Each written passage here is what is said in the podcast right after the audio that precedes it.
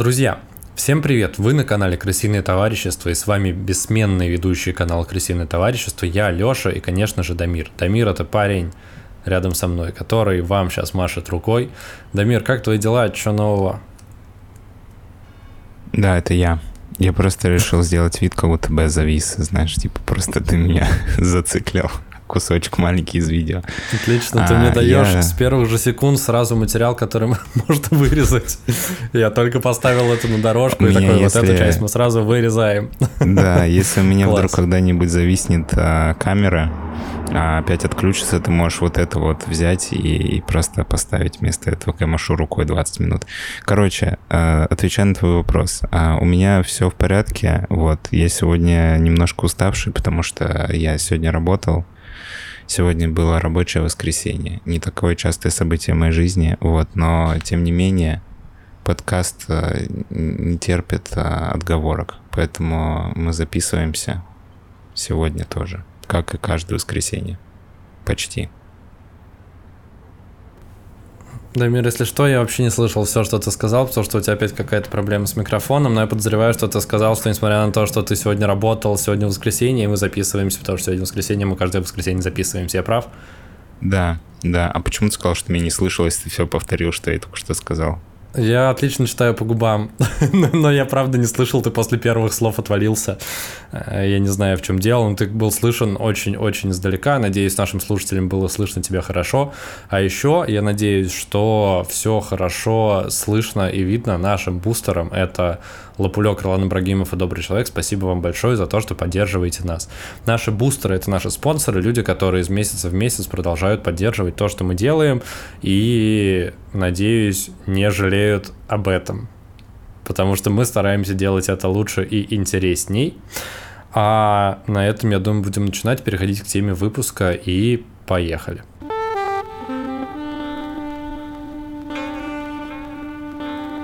Сегодняшняя наша история началась в 1996 году, когда один голландец, которого звали Оскар Ван Оверем, он был архитектором и коллекционером антиквариата. В общем, этот голландец купил себе статую у своего знакомого коллекционера в Гонконге. Статуя это выглядела вот так. Дамир, можешь ее оценить, так же, как и наши зрители на YouTube могут ее оценить. Выглядит, знаешь, как, как, как странный Будда. Ну, типа, сто процентов ассоциация с буддизмом, но он как будто бы немножко не такой, как обычно я привык видеть Будду. Ну, типа, у него как будто бы, ну, поза все совпадает, но как будто бы лицо какое-то особенное. Ну, это просто мысли, которые у меня появились, когда посмотрел эту картинку. Это правильные мысли, Дамир, и скоро ты поймешь, почему эти мысли правильные. Это действительно была некая статуя Будды. Она была выполнена из папье-маше и расписана золотом. Самое интересное начало происходить спустя 19 лет после той покупки, когда в марте 2015 года в китайской деревни Янчунь в провинции Фунцзянь. Сегодня будет э, много вот таких вот слов. Вот я надеюсь, что я произношу их правильно, но ну, слушай, если что, по- пока что слова достаточно просто звучат. Если, если что, я заранее извиняюсь, потому что я переводил много чего, и Google, и Яндекс переводчики не всегда правильно переводят штуки, но я надеюсь, я привел их все к одному, к одному знаменателю, и они у меня звучат как-то. Я не уверен, что правильно, но чтобы все понимали, о чем идет речь. В общем, в провинции Фудзянь парень которого звали Лин Юнтанг, читал новости во время своего обеденного перерыва и, собственно, наткнулся на фотографию той самой статуи Будды, в заметке говорилось, что внутри этой статуи был замурован мумифицированный человек. Тело монаха возрастом более тысячи лет. И по стечению обстоятельств в храме города э, Янчунь, в котором как раз это все и происходило, хранился брат-близнец этой статуи, которую Юнтанг увидел в новости – но выполнена она была не в золотом цвете, а в неблагородном сером. Так, это отвечает на вопрос, который хотел тебе задать, когда ты сказал, что там, возможно, замурован человек, потому что по первой фотке был, ну, казалось, что это статуя, которая, знаешь, размером с чашку. Ну, у меня такое сложилось впечатление, что она, ну, типа... Вот, да, оказывается, она такая огромная, и еще меня удивило то, что статуи делают из папье-маше, потом расписывают золотом, но это уже другая история. Слушай, это была статуя из папье-маше, которую потом блокировали и разукрасили и расписали золотом. Я просто думал, что папье-маше это типа из серии бумажный самолетик. Ну, знаешь, ну, такое типа что-то совсем недолговечное. Вот папье-маше и долговечность — это противоположные вещи в моем мировосприятии. Ну да, в сегодняшней истории мы нарушим еще одну историю, потому что человеческое тело и долговечность это как будто бы тоже несовместимые вещи, а тут Дедушка получилось... Ленин бы поспорил бы с тобой. Тут получилось совсем наоборот. Новость для китайца заключалась в том, что он увидел фотографию этой статуи, она напомнила ему статую, которая у них есть в городе только серого цвета, а потом все изменилось, когда он узнал, что там обнаружили замурованного человека. Ты меня спросишь, как же в новости и на выставке попала эта самая статуя с человеком внутри, точнее, с мумией внутри уже, наверное, будет правильнее сказать. Я бы скорее спросил, как они узнали, что там мумия внутри. Об этом я тебе сейчас расскажу, Дамир, у меня это прям а. дальше по тексту идет, и идеально пробиваешь мой сторителлинг и задаешь, задаешь уместные вопросы.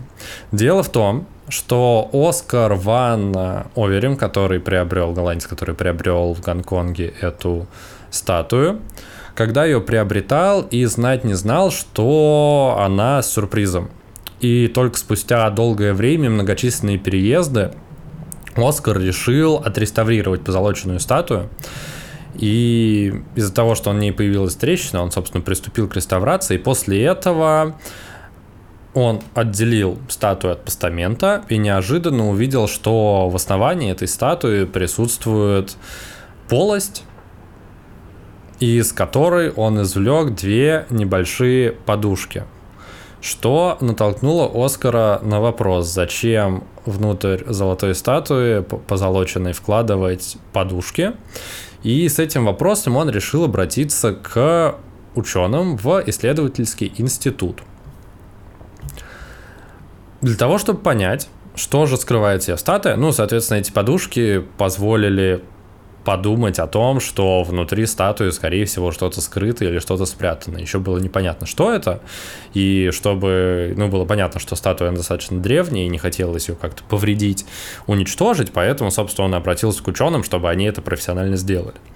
Ученые не придумали ничего лучше, как воспользоваться обычным томографом, тем самым, на котором проверяют людей. Это типа рентген, да? Это прибор, как в сериале, не знаю, во все тяжкие, на которых проверяют... Забавно видеть статую в, в таком, в такой жизненной ситуации. Да, на самом деле забавно и неожиданно. Это одна из немногих статуй, если не единственная вообще, которую помещали в томограф для того, чтобы сделать снимок, и снимок стал сенсационным. На нем был виден человеческий скелет в позе лотоса, четко вырисовывались кости череп, и сейчас как ты, как и наши зрители увидят этот снимок, что получилось же запечатлеть томографом. Простите, я перебью. Я просто подумал, прикинь, если этот монах, он же, наверное, жил очень давно, и он как-то типа пошел, не знаю, какому-нибудь а, своему учителю, и он такой, наступит день, когда ты побываешь а, в томографе. А он такой, что такое томограф, учитель? Я не понимаю, о чем ты говоришь. Это, это что-то между а, раем и адом или что? Он такой, со временем поймешь. Потом он в томографе. Ну, типа, потому что томографы не, при... не изобрели еще тогда, и он не знал. Но, короче, да. А, и обнаружили ну, по человека. истории мы, мы, мы, мы придем к тому, что сам этот монах, сам этот человек, он был в какой-то степени учителем, собственно, поэтому он смог сохранить себя в статую, но обо всем по порядку. Важно отметить, что внутри этой статуи тело было замуровано не просто, а с мышцами, кожей И это помогло определить некоторые детали. Собственно, оказалось, что в лаке, золоте была замурована мумия дзен-буддийского монаха, чей возраст на момент мумификации был около 37-40 лет, а жил он во времена династии Сун, что в районе 1100 века нашей эры. Соответственно, на момент обнаружения, точнее, на момент, да, на момент обнаружения этой находки прошло уже порядка э, плюс-минус тысяч лет. Э, и сохранившееся тело монаха стало примером практики самадхи или сокусимбуцу. Сикусимбуцу – это близкий самадхи ритуал, но из японской культуры уже, а монах, я напоминаю, был из Китая. Это практика добровольной самомумификации, которая была распространена у буддийских монахов как раз в 11-12 веках, что соответствует возрасту нашей мумии о которой мы говорим, собственно, что же это за процедура? Она выполнялась монахами добровольно и состояла из трех этапов, каждой длительностью тысяча дней. Если посчитать, это порядка 10 лет все действие занимало. И физически человек при этом оставался в живых из 10 лет в течение примерно 6 лет. Первые тысячи дней это была жесткая диета, с максимальным похудением и с целью минимизировать количество жировой ткани в организме. Понятно, что это сопровождается постоянными медитациями, чистками и так далее, но в любом случае первые тысячи дней это жесточайшая диета. Следующие тысячи дней диета становится еще жестче, она основывается на коре и корнях сосны. Соответственно, монах начинает питаться только ими, и в конце этого этапа к рациону добавляется ядовитый сок растения уруси, в состав которого входит токсин урушиол. Куда ставить точное ударение, не знаю. Проверял, на... в, в, в источнике не было, куда ставить ударение. Этот токсин накапливается в тканях человека, и он как раз отвечает за то, что тело после смерти не разлагается. Он тем самым убивает бактерии, которые отвечают за разложение тела после смерти. Собственно, после этих тысячи дней монах уже пребывает в состоянии практически постоянной медитации, уже перестает потреблять какую-либо пищу, и его живьем замуровывают в специальной, не знаю, как это назвать, келье, в специальной ну, в специальном ящике с доступом э, воздуха, специальная трубочка с доступом воздуха и с колокольчиком, в который монах может звонить, пока что он жив. По истечении трех лет, после того, как сигналы колокольчика перестали издаваться, монаха эксгумируют, вытаскивают из этой могилы и смотрят. Если он стал разлагаться, значит все прошло неудачно и он мумией не стал.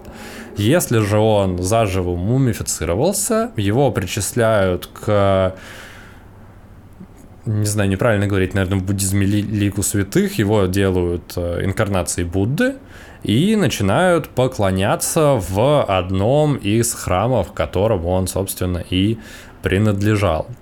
Можно вопрос задать? Да-да. А, Да-да. Слушай, а я правильно понимаю, что вот монах, он сначала сидит на жесткой диете, все время медитирует, потом начинает пить какое-то психоактивное вещество, которое помогает ему вообще... Почему перест... психоактивное? Просто токсичное. Не психоактивное, просто токсичное. Яд. А вот то, что ты сказал яд, он не погружает его в это состояние анабиоза какого-то?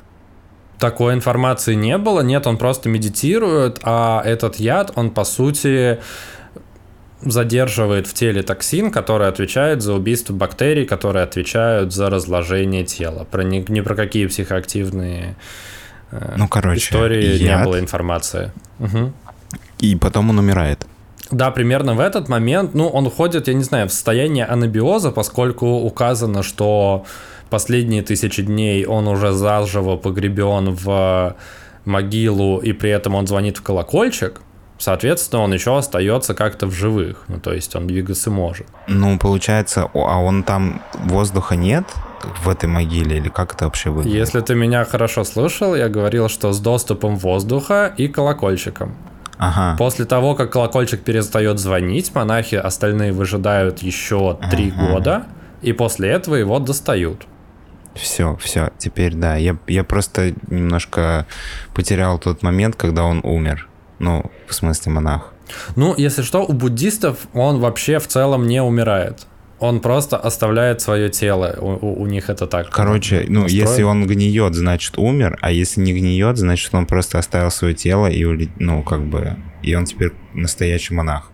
True. Ну да, я думаю, я думаю, если я, я очень не хотел в рамках этого выпуска уходить в какую-то религиозную тему, потому что там очень много всего и очень сложно, а знаний у меня необходимых на эту тему нет, но я подозреваю, что если он начал разлагаться, соответственно, он реинкарнировал, потому что в буддизме верят в реинкарнацию. А если же он э, мумифицировался, соответственно, он оставил свое тело, его душа стала просветленной, и он стал реинкарнацией Будды. Знаешь, я просто еще спросил к тому, что я а, читал про всяких буддийских монахов, которые, ну, как бы по неподтвержденной информации, а, уходили куда-то в жесткий аскет и очень много медитировали, вплоть до того, что они замедляли обмен веществ в твоем организме и в таком как бы, ну, знаешь, как вот некоторые животные там типа впадают в спячку, вот что-то такое, типа они впадают в какое-то состояние анабиоза и несколько лет или месяцев могут вообще не есть, не пить, не шевелиться и находиться вот в каком-то таком а, ну, их организм, типа, засыпает и замедляет все процессы. И за счет этого они, типа, некоторые из них жили там много-много лет за счет того, что они замедлили в себе все, как бы, жизненные процессы. Ну, опять же, это научно недоказанная история, но просто я читал такие истории про буддийских монахов, и меня просто вот эта история про мумификацию, она немножко напомнила что-то подобное. Ну, мне кажется, оно близко, и в целом в буддизме много подобных историй, Конкретно моя сегодняшняя история связана именно с мумификацией, хотя по свидетельствам жителей деревни, в которой этот монах, как оказалось, э, жил, он прожил порядка 300 лет. Вот. Я не знаю, опять же, правда это или нет, но по летописи деревни китайская, которую я сегодня рассказал, он прожил порядка 300 лет, да, так что, возможно, вот эта вот твоя история с замедлением обмена веществ тоже имело место быть. А ты же сказал, что ему было 40. Ну, это по свидетельствам жителей деревни он прожил до 300 лет, а по тому, как ученые изучили его тело, его тело соответствовало mm. 37-40-летнему человеку. Окей. Okay. Завершая про мумификацию. Последний зарегистрированный случай такой процедуры относится к 1903 году, и всего известно 24 хорошо сохранившихся мумии монахов, которые прошли данную процедуру. Возвращаясь к самой статуе. Дальнейшее ее изучение с помощью эндоскопов, уже такое более предметное, показало, что все внутренности из брюшной полости монаха были извлечены – а исследователям удалось обнаружить в пустотах мумии ветхие бумаги с иероглифами. Сначала ученые подумали, что это приняли по ошибке эти письмена за остатки легочной ткани, но потом поняли, что это мелкие фрагменты бумаги с фразами на китайском языке, на древнекитайском. И оказалось, что внутренние органы просто заполнены этими бумажками. В одной из записок говорилось, что мумия принадлежит Лю Цуаню, который умер в 1100 году. Таким образом, личность мумии была установлена. Также внутри статуи был найден коврик, который был на 200 лет моложе этой самой мумии, что давало понять, что при жизни монах был довольно уважаемым человеком. Скорее всего, люди замуровали его для того, чтобы сделать из него некую священную реликвию и молиться ему. Знаешь, на самом деле немножко изменила эта новость э, мое понимание концепции про мумификацию людей, потому что, ну, как ты сначала сказал, я думал, что план такой, что как бы монах уходит в астрал, его типа закапывают, и потом, когда откапывают, они такие, блин, он не разлагается, значит, он типа улетел в астрал навсегда, и теперь мы его аккуратненько замуруем и будем ему молиться, ну, а оказывается, они его вскрыли, напихали его внутренние органы бумагой и зашили обратно, и потом, зам... ну, это совсем меняет представление мое об этом процессе. Это наоборот, это дополняет, потому что то, что ты сейчас описал, это наоборот дополнительные почести к тому самому монаху. Ну, то есть в своей земной форме, форме мумии, он настолько эффективно и хорошо справлялся со своей деятельностью, что он простоял 200 лет в храме, и после этого за какие-то заслуги нам неизвестны его увековечили в статуе.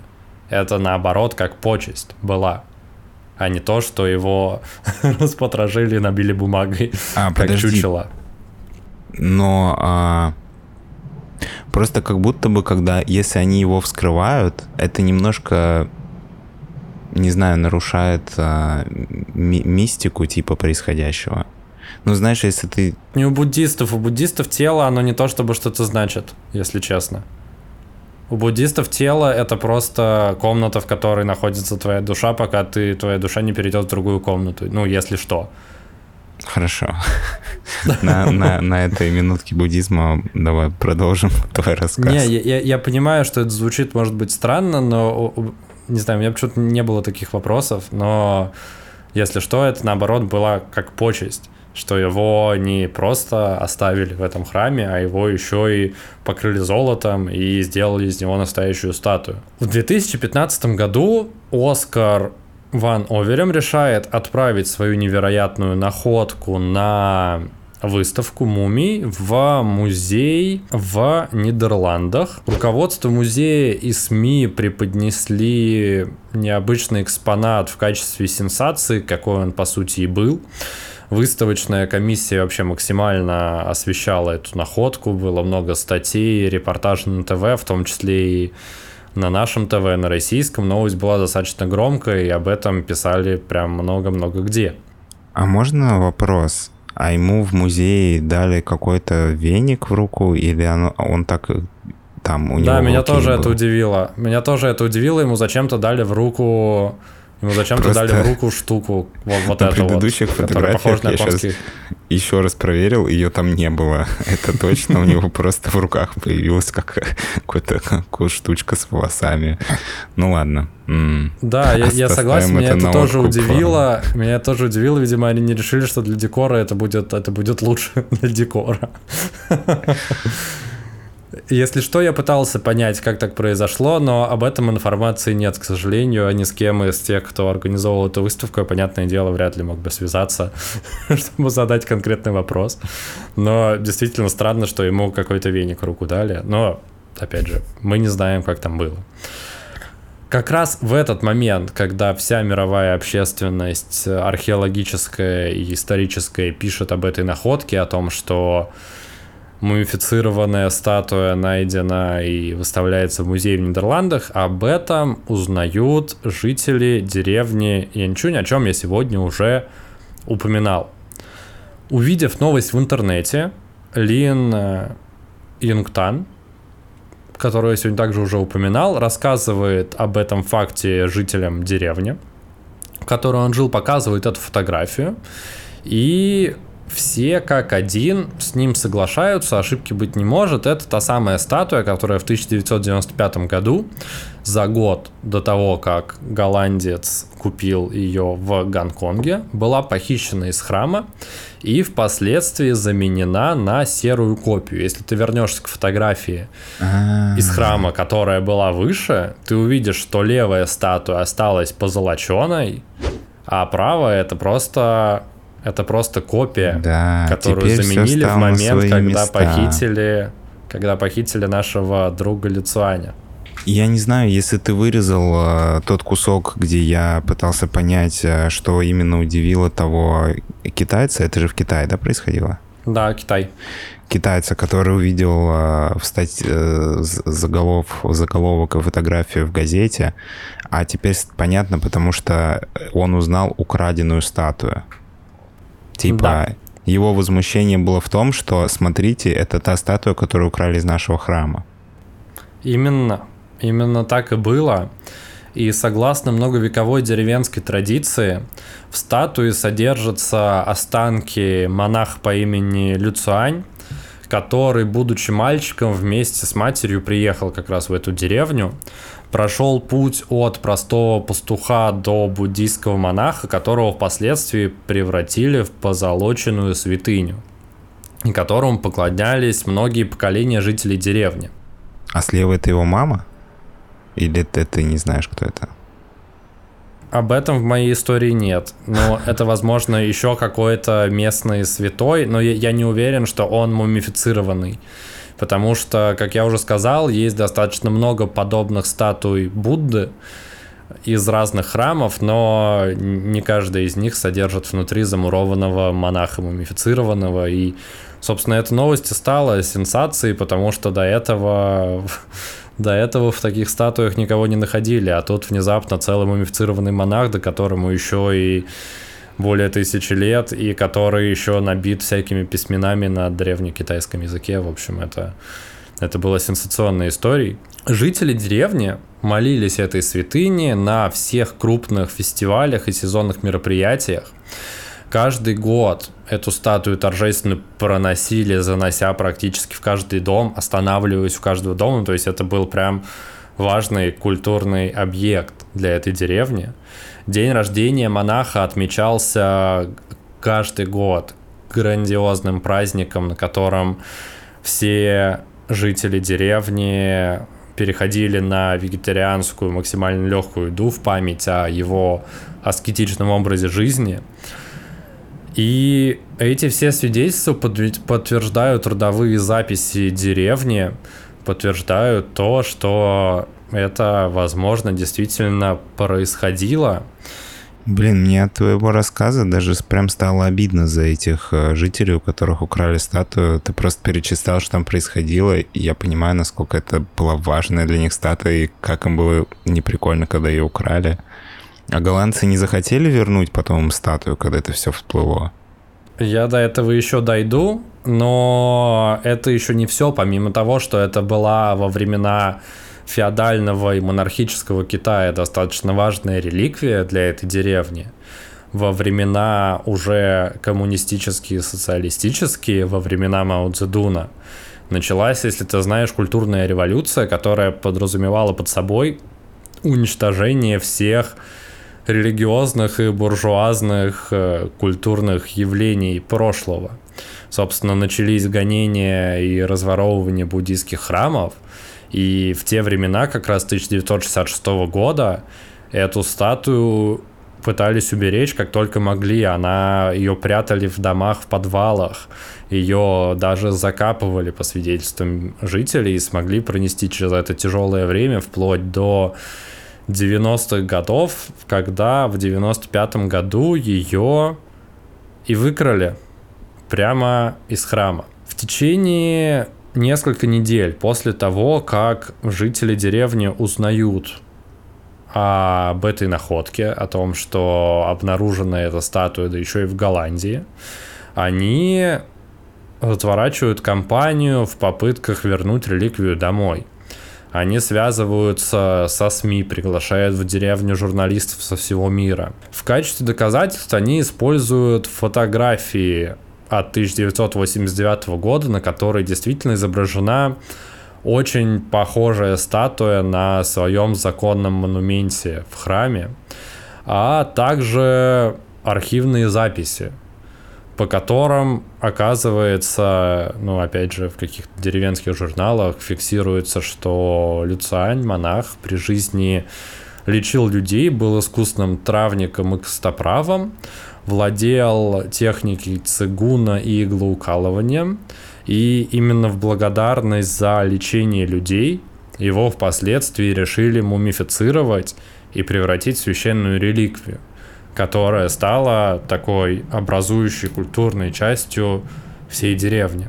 Когда все эти новости дошли до Оскара Ван Оверема, он пошел на попятную и принял решение вернуть мумию назад в Китай, даже несмотря на конвенцию ЮНЕСКО, по которой Европа обязана возвращать ценности на родину.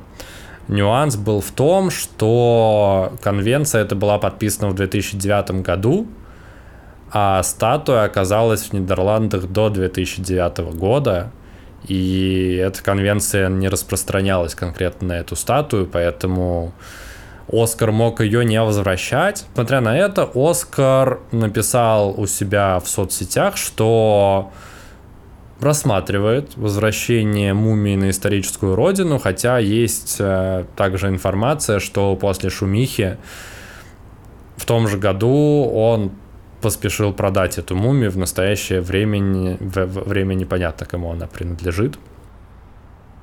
Типа, чтобы на него не давили э, с возвратом. Типа он такой, а уже больше не моя, я продал.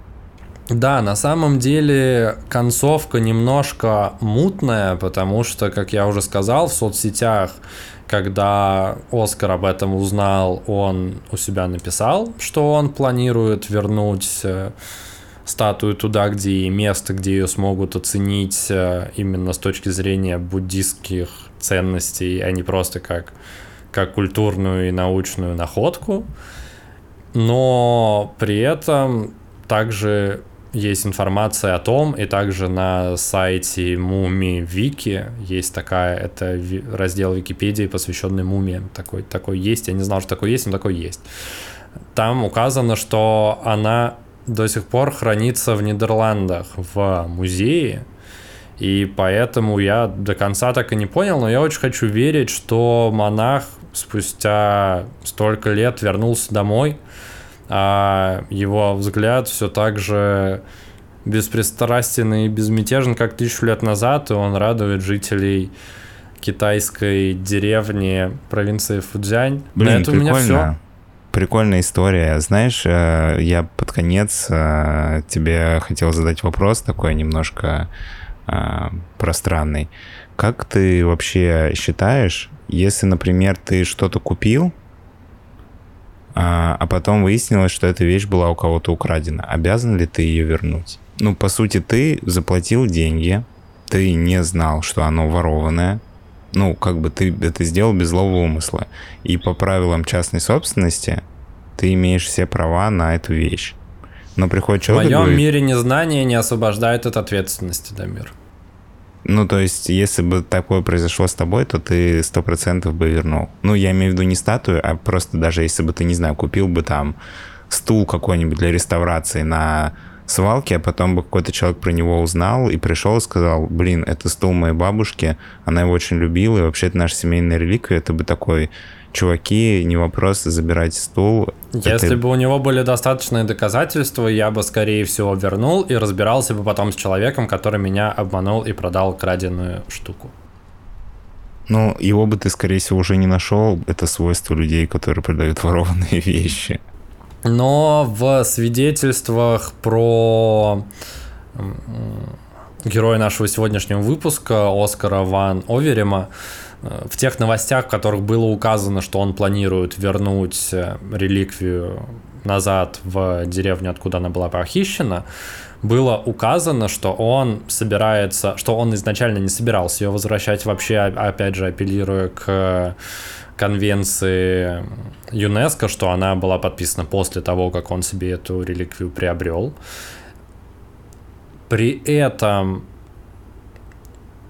все ученые и исследователи, которые соприкасались с этой статуей, говорили о том, что возвращать ее домой нельзя, потому что условия, которые они со создали для нее в рамках музея, позволят сохранить ее намного лучше и качественнее, чем это будет сделано в каком-то храме в Китае. И они все на это на Короче, это давили, голландцы но как придумали ми- миллион оправданий, почему не нужно возвращать ворованную ста- статую китайцам, которые на нее молятся. Да. Если, да. если резюмировать это все. Ну, тут, тут вообще еще есть один спорный момент, который связан с тем, что Гонконг в 96 году, он еще был колонией Британии и по факту не являлся, ну, был не совсем китайским городом. И это делает эту историю еще сложнее, но опять же в своем LinkedIn, в своих соцсетях, в которых э, Оскар указывал, что он хочет вернуть эту статую назад на место указывает то, что он понимает, что это дело уже не сколько там культурное, не, не, не столько культурное, сколько политическое. Потому что Китай на официальном уровне начал требовать у Нидерландов вернуть э, эту статую на родину. И тем самым делал это, эту проблему еще сложнее. Короче, на по самым последним актуальным данным статуя все еще находится в музее, вот, который ты показал на фотографии в голландском, да? Я не могу сказать с точностью наверняка, потому что в половине статей, которые более свежие, указано, что он указал, написал, что он вернет статую в статьях, которые более ранние, от 2015-2016 годов, указано, что он ее собирается продать. На сайте Мумия Вики, Вики Мумия, указано как место хранения этой статуи э, музей.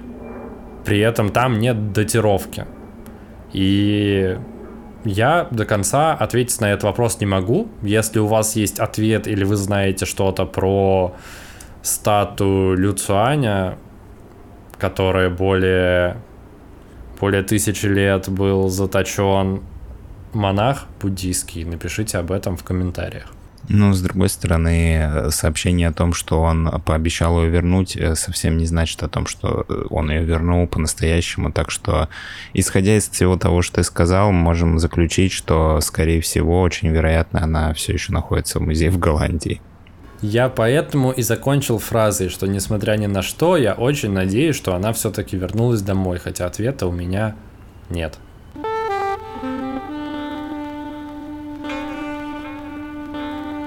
Друзья, вы слушали подкаст «Крысиное товарищество». С вами были его бессменные ведущие я, Дамир и Лёша. Сегодня вы узнали историю про невероятного буддийского монаха, который потом превратился в статую и был украден. И его история все еще оставляет много загадок, потому что мы до сих пор точно не знаем, где он находится. А, и вот так вот вот такие интересные вещи можно узнать в нашем подкасте. Я надеюсь, что вам понравилось. Мне очень понравилось. Леша, тебе понравилось? Что мы сегодня обсудили. Да, мне было очень классно, а еще больше мне нравится, что нас поддерживают Лапулек, Ролан Брагимов и Добрый Человек, потому что они наши чудесные любимые спонсоры. Спасибо Все вам большое, более, ребята. Более и более то, нативно пытаешься их вернуть в наше повествование. Это хорошо, мне такое нравится. Короче, да, спасибо нашим бустерам, спасибо всем нашим зрителям, которые нас смотрят, и спасибо Леше, который рассказал нам про невероятного буддийского монаха. А тебе, Дамир, спасибо, что оставался со мной весь этот час, задавал местные вопросы, которые, которые были близки к теме, которую рассказываю. Которые были близки к тому, чтобы сбить тебя с рассказа совсем, чтобы ты потерял суть разговора. Да, я надеюсь, я не очень сильно сбивался. Прости, но с другой стороны, чё, если что не все, ты, что кто? не делается, да, то к лучшему. Я другое хотел сказать, но в целом этот твой слоган рекламный тоже подходит. На этом мы будем прощаться. Напоминаем, что контент на нашем канале выходит каждые два раза в неделю, так что подписывайтесь и следите за новыми выпусками. Всем пока. Пока-пока.